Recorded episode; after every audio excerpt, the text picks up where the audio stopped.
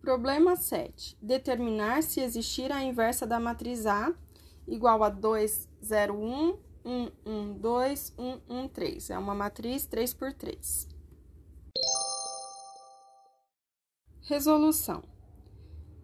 Nós determinamos se uma matriz tem inversa ou não calculando o seu determinante. Nós teríamos, então, um determinante 3 por 3 dos elementos 2, 0, 1, 1, 1, 2, 1, 1, 3. Esse determinante vai dar 2, que é diferente de zero. Então, a matriz A tem inversa.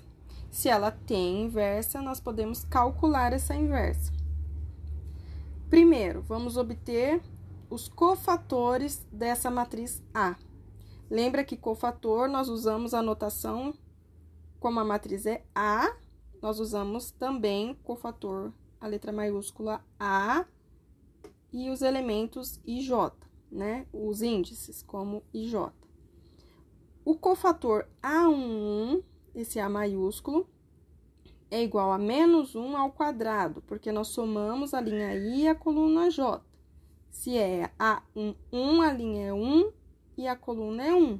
Por isso, fica menos 1 ao quadrado vezes o determinante da matriz B, que sobraria eliminando a linha 1 e coluna 1.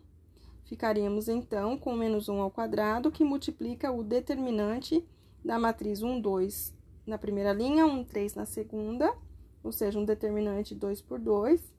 Esse elemento A1, 1 seria igual a 1.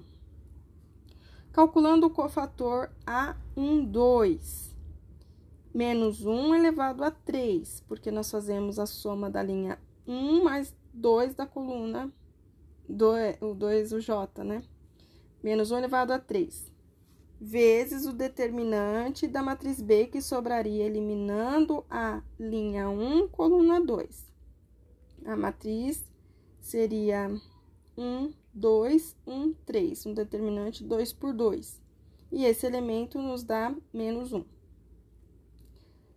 O A13 é menos 1 elevado a 4, porque nós somamos esses índices aí, 1 mais 3. E obtenho o determinante da matriz eliminando a coluna 1 e, perdão, linha 1, coluna 3, se a gente está calculando o A13. Calculando, então, esse determinante, dá zero. Precisamos calcular quantos elementos? Mais seis elementos, porque nós temos uma matriz 3 por 3. Falta o elemento A21, A22, A23. Como eu obtenho esses elementos? Menos 1 elevado. Se é o A2, 1, eu preciso somar esses índices. 2 mais 1, 3. Então, A2, 1 é igual a menos 1 elevado a 3, vezes o determinante de uma matriz B. Quem é essa matriz B? Ela é obtida eliminando a linha 2 e coluna 1. Esse determinante seria um determinante 2 por 2, cujos elementos são 0, 1, 1, 3. O cálculo final de A21 daria 1. O cálculo final de A22, 5. A23 igual a menos 2. A31 igual a menos 1. A32 igual a menos 3. A33 igual a 2. Como nós escrevemos a matriz dos cofatores de A? Tomando esses elementos que a gente já calculou. Primeira linha ficariam os elementos 1 menos 1, 0. Segunda linha, 1, 5 menos 2. E terceira linha, menos 1, menos 3 e 2. Quem é a matriz adjunta de A? Que a gente representa como A e uma barra em cima é a matriz transposta da matriz dos cofatores. O que era linha na matriz dos cofatores se torna coluna na adjunta. Qual é a matriz adjunta, então?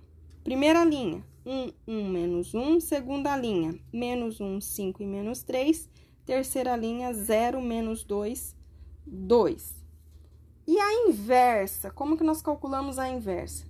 A inversa, ela é calculada como 1 dividido pelo determinante da matriz A, que multiplica a matriz adjunta.